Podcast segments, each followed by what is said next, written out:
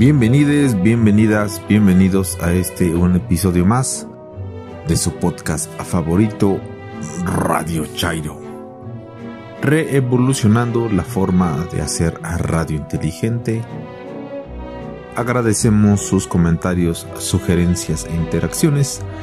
En Twitter nos localizan en arroba Radio Chairo episodio 41 correspondiente al día lunes 12 de octubre de 2020. En esta ocasión, Gabriela en su sección Cuentos en un 2x3 nos trae Ocurrencia de Juan Amos Comenio. En el más siniestro que El alquimista. Y basta recordarles que la realidad supera la ficción en voz de Karen, Oh vida existe, de Jorge Cuesta, en voz de Gabriela, un poema de Oscar Wilde, Mi voz.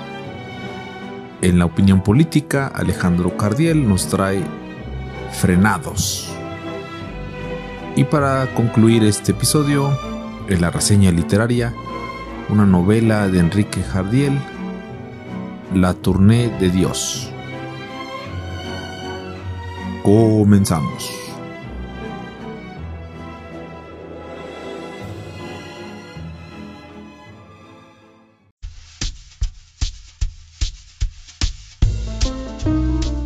Hola, mi nombre es Gabriela, Gaby, para los cuates y no cuates.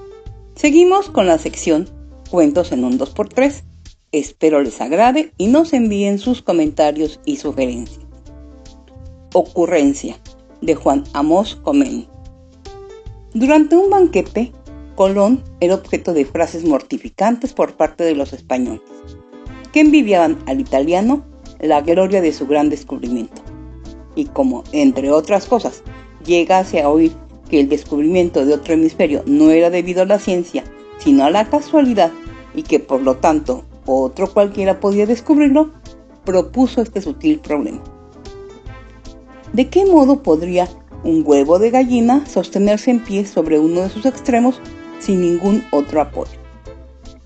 Todos lo intentaron en vano, y entonces él, golpeándolo ligeramente sobre un plato, quebró un poco la cáscara y lo hizo tenerse en pie. Rieron todos exclamando que también podían hacerlo ellos, a lo que les contestó Colón.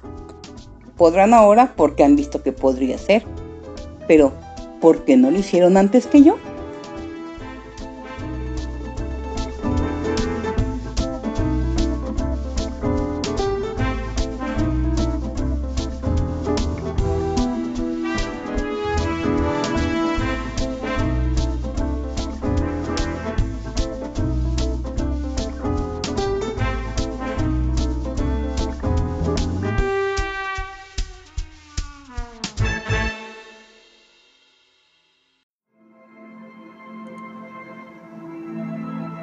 Buenos días, buenas tardes, buenas noches, escuchas de Radio Chairo. Soy Katrina. Me encuentran en Twitter como arroba Karen Kiowa. En este más siniestro que traigo para ustedes una historia. ¿Será real? ¿Será ficción? Júzgalo tú. El alquimista.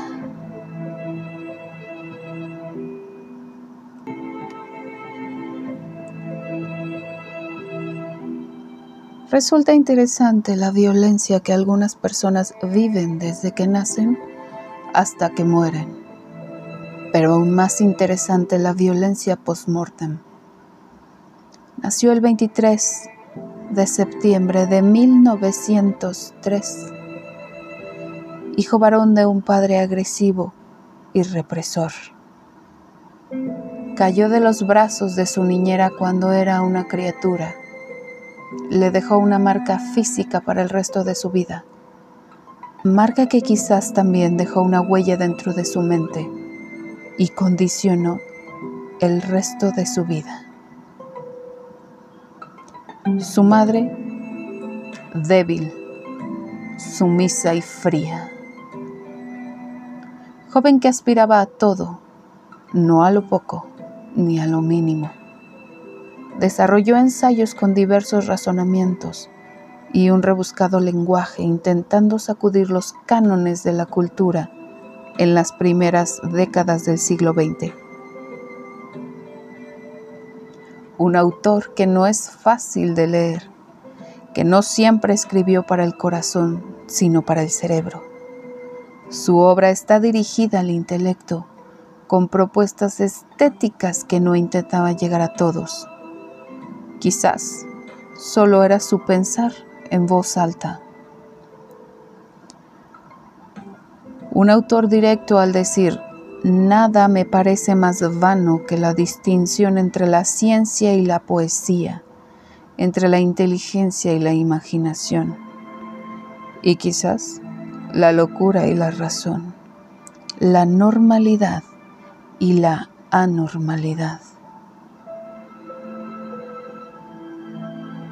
Este autor, como sus contemporáneos, aspiraba a producir una obra sin regionalismos, que la aislaran, que no le permitieran crecer, tal vez que eclipsara su grandiosidad universal. Los temas constantes de la poética de este hombre, la fragilidad, caducidad, ausencia y presencia, entre otros, la pérdida de lo corporal. Su crítica a lo estéticamente popular, a lo contemporáneo, a la posición política abierta de su época, su crítica al arte que no refleje su necesidad de libertad, rozando zonas inexploradas, inhóspitas, misteriosas y temidas. Su muerte rodeada de leyendas míticas, quizás dando al final el toque dramático místico que la modernidad provee cuando la información es incompleta.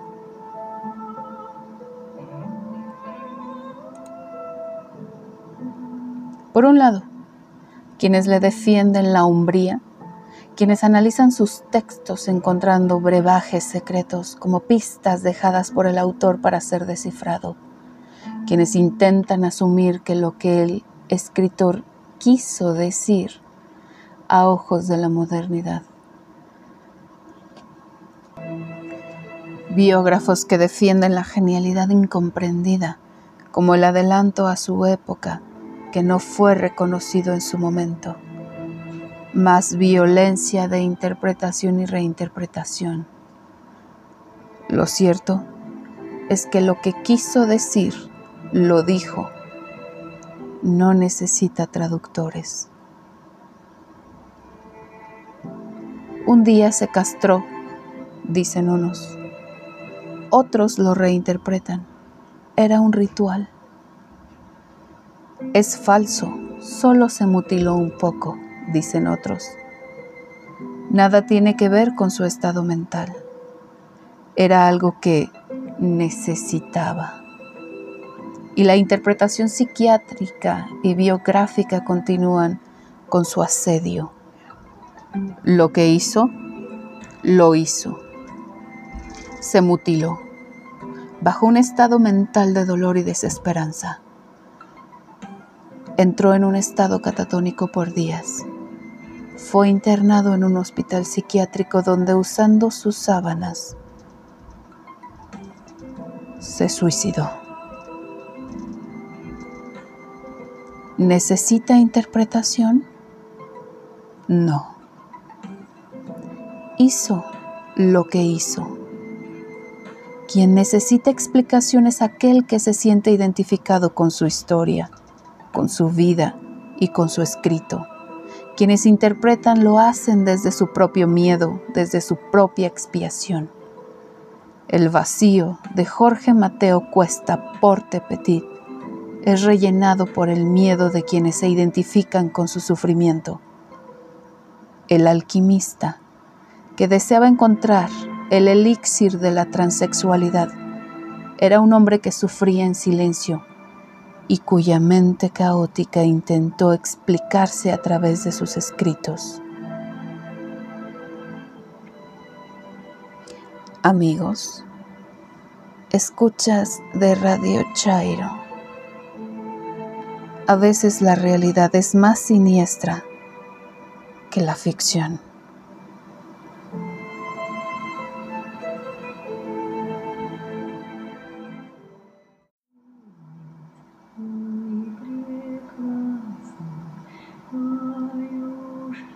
Oh, vida existe. Jorge Cuesta. Oh vida, existe. Después desgrana deseos, mana sed, ya no asiste. Lo que no fuiste, tu muerte gana. La muerte es vana, profunda y triste.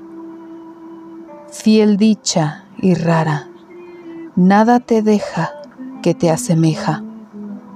La muerte avara. Apenas muere la hora, difiere.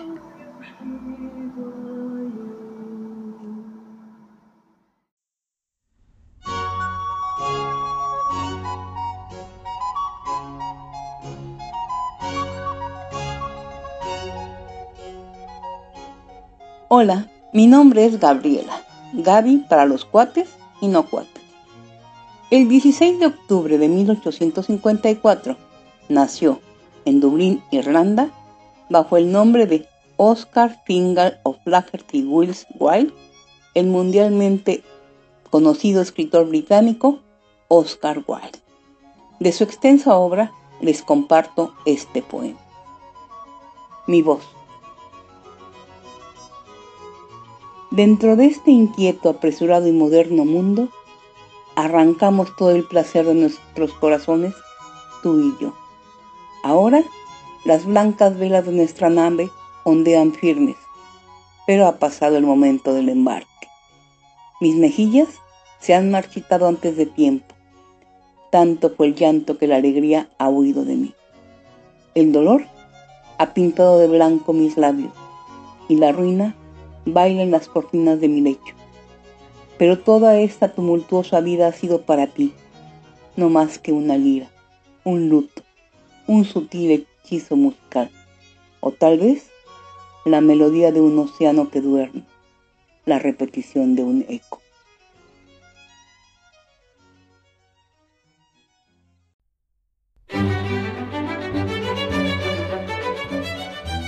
Buenos días, buenas tardes, buenas noches, podemitas de Radio Chairo. Mi nombre es Alejandro Cardiel y pueden encontrarme en Twitter como arroba AlexCardielS. La oposición sigue sin entender nada.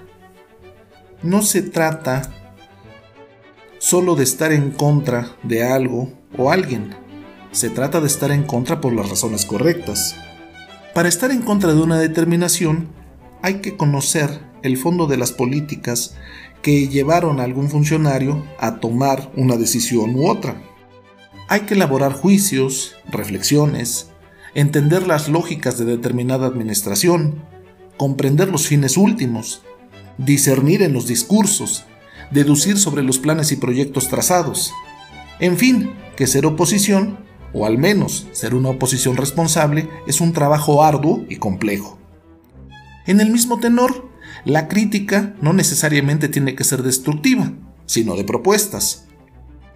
Ayudar a plantear los grandes problemas nacionales desde una visión distinta también es una manera constructiva de criticar. Manifestar el desacuerdo es válido, siempre que se encuentre acompañado de una propuesta.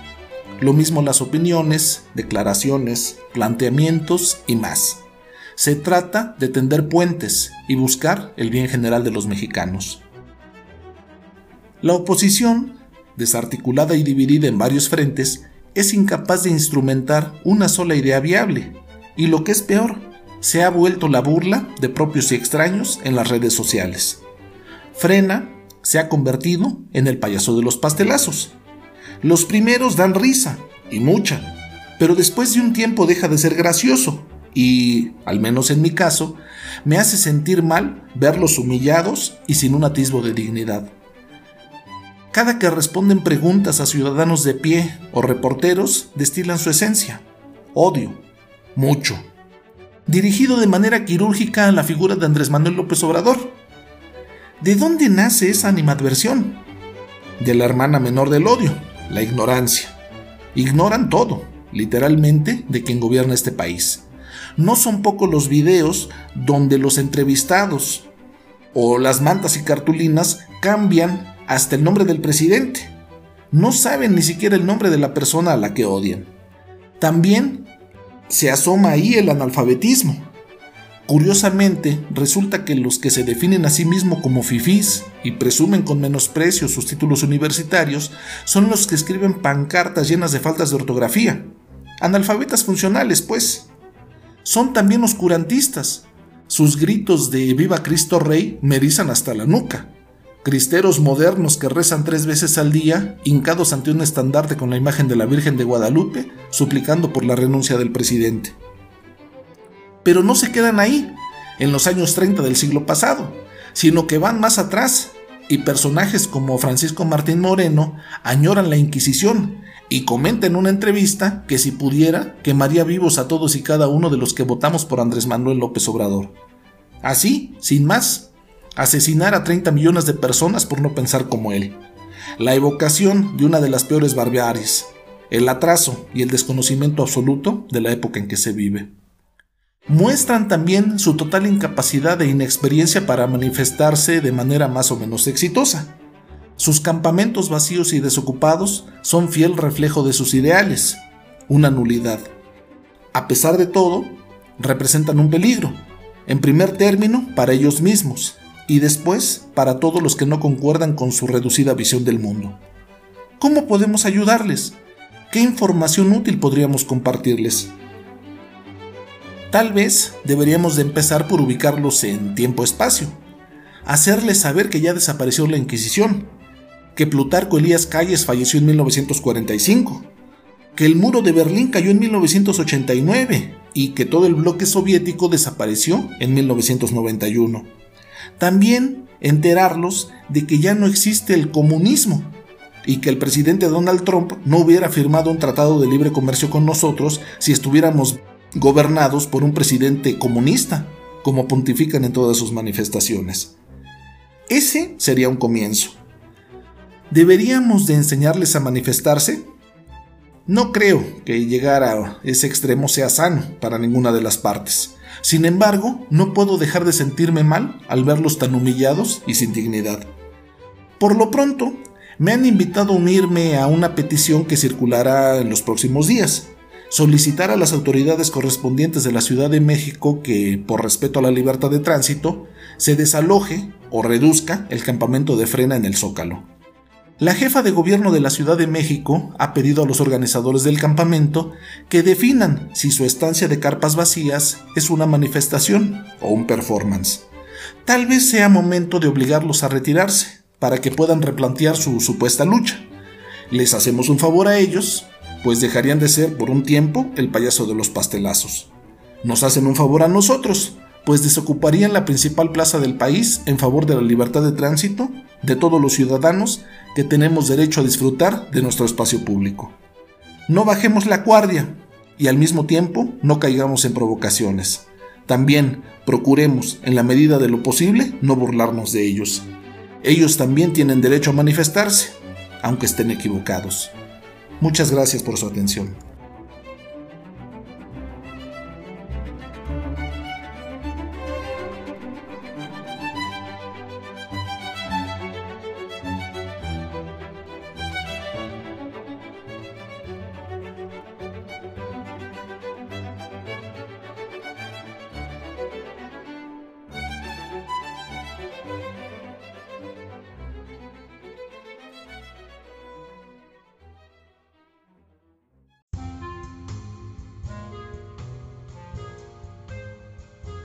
Hola, mi nombre es Gabriela.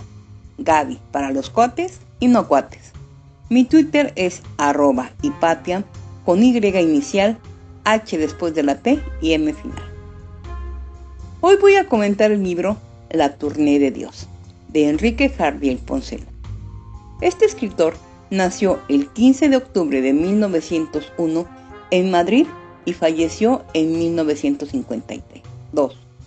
Es uno de los miembros más destacados de lo que se ha llamado la generación inverosímil y está considerado como el renovador del humor español moderno.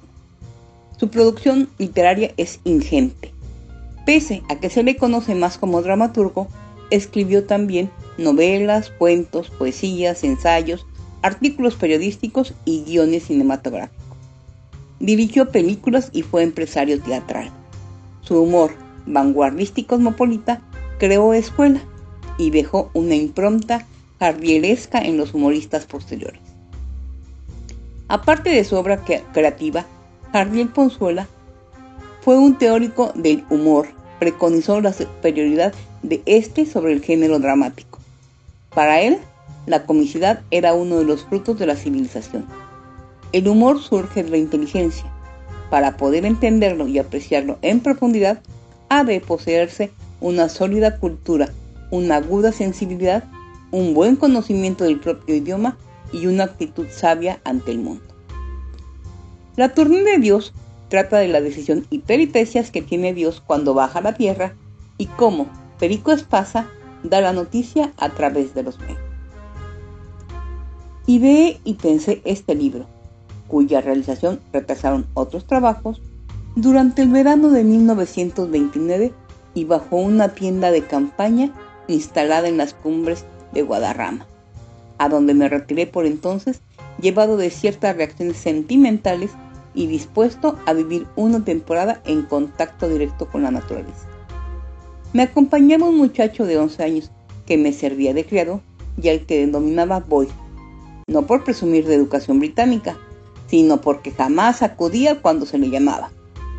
Y ve y pensé este libro una noche cualquiera de verano, mientras el búho emulsionaba el aire con sus alas y lo ametrallaba con sus gritos lúgubres mientras el girino corría sus últimas regatas en las charcas frías del deshielo, mientras el vencejo iba ya, como una saeta, a guarecerse, y mientras el murciélago, trapecista de día y avión de la noche, extendía sus bracitos membranosos descolgándose de la madriguera para lanzarse al rápido viaje nutritivo. Ve y planeé este libro, en fin, ante el espectáculo misterioso y eterno de la naturaleza agobiado de estrellas, sitiado por inmensos bosques de pinos, junto a una hoguera perfumada de resina, con una barba de 20 días y pelando patatas para la cena. Se adquieren datos de Perico Esparza y de su carrera periodística. En realidad se llamaba Pedro Cadalfacio, pero medio Madrid lo conocía por Perico Esparza, nombre de guerra al que se había hecho acreedor por cinco razones a saber. Primera, porque hablaba de todo sin profundizar demasiado en nada. Segunda, porque algunas veces daba detalles extraños de las cosas. Tercera, porque cuantos se acercaban a él lo hacían para informarse de algo. Cuarto, porque había venido de Barcelona. Y quinta, porque era un poeta pesado. Otro detalle le caracterizaba, un detalle íntimo, un detalle difícil de explicar. ¿Cómo le diremos? Lo diremos de un golpe. Si Perico Espasa hubiera tenido que elegir entre una mujer y un ingeniero agrónomo, hubiese elegido al ingeniero agrónomo. ¿Queda entendido? Perico Espasa se había apeado del tren procedente de Barcelona como las sardanas y el betún servus hacía ya 15 años. Ahora tenía 37. Rodó por los cafés, las bibliotecas, los periódicos y las editoriales y Perico Espasa empezó a sospechar que el triunfo literario en Madrid era lento y conseguir la vida brillante con que soñaba por medio de la literatura más lento todavía. A los 10 meses de lucha únicamente había logrado colocar y cobrar un artículo, cinco duros. Reflexionó y acudiendo a los números, merced a esa contumacia guarísmica propia de los bisnietos de Roger de Flor, se planteó la siguiente regla de tres. Si en conseguir 25 pesetas he tardado 10 meses, en conseguir las 150 mil, que es mi cifra, tardaré X.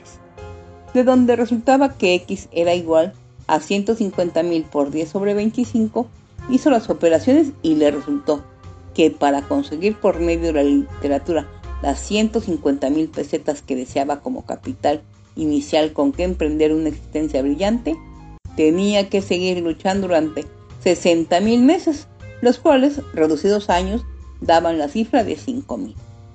Entonces, Perico Espasa, que, a pesar de su temperamento optimista, nunca había pensado en vivir 5.000 años, se dijo, no es negocio, y renunció a la literatura. ¿Qué hacer? Por fortuna, tenía ya muchos amigos sólidamente situados en la vida y recurrió a ellos para situarse a su vez.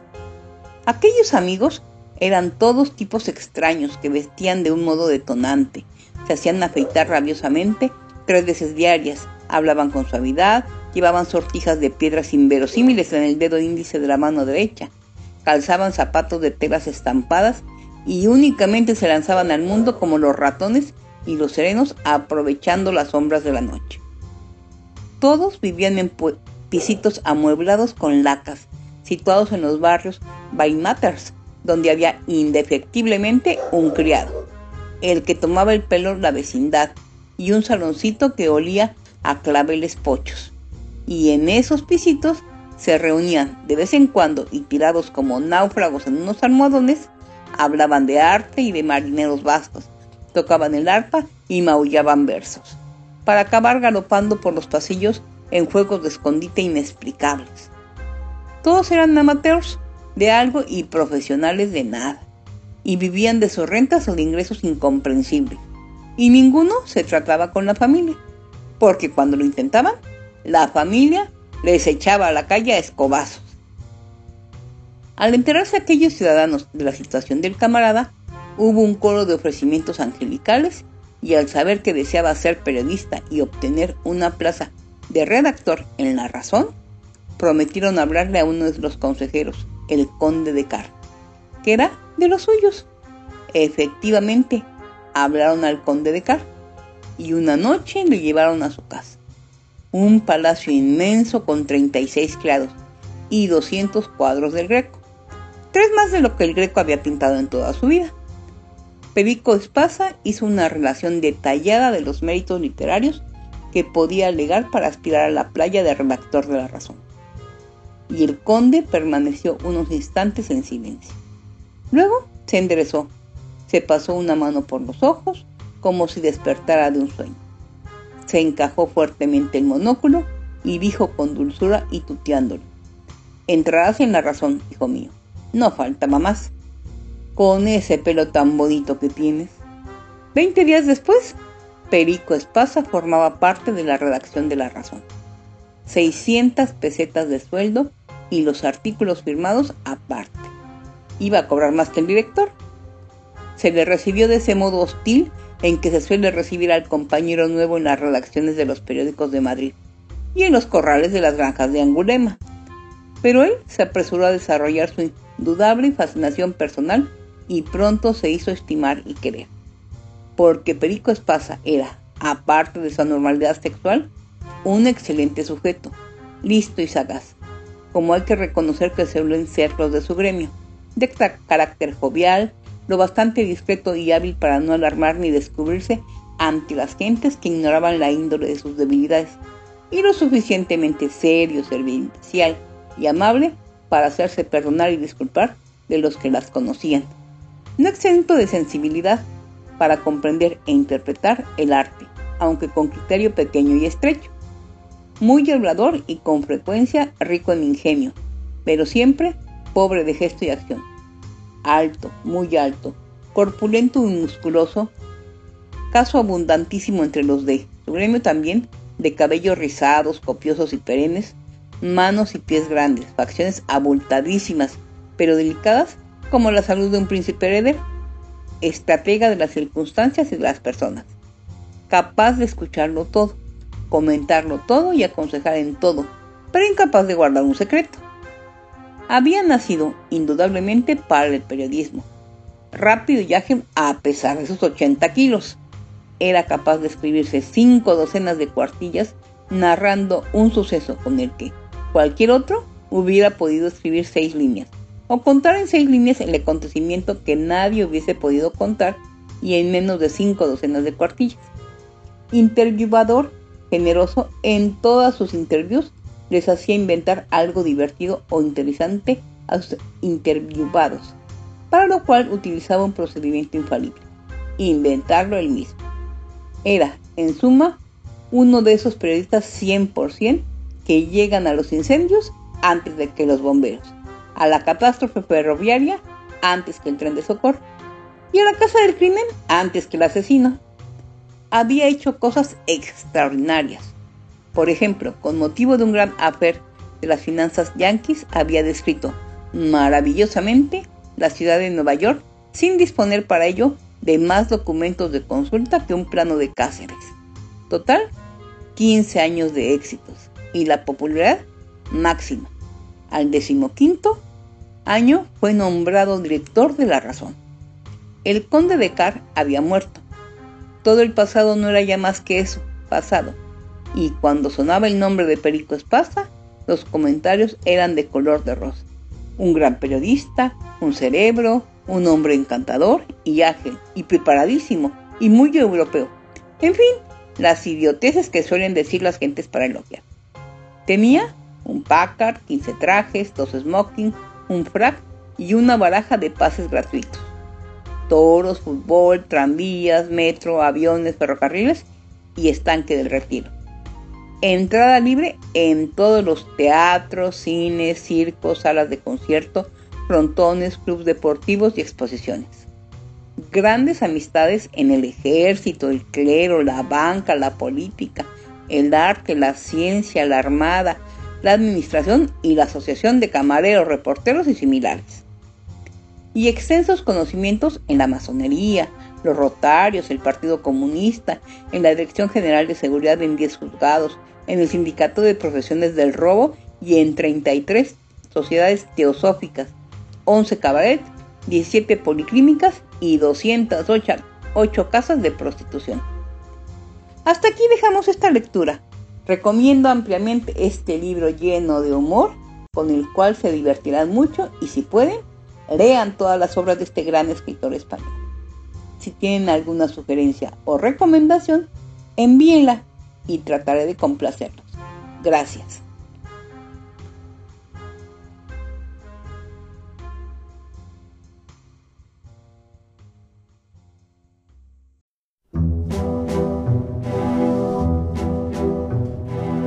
Muchas gracias por sintonizarnos. Esto fue todo por este episodio. Agradecemos como siempre su escucha, sus comentarios, sugerencias e interacciones en Twitter en arroba Radio Chairo.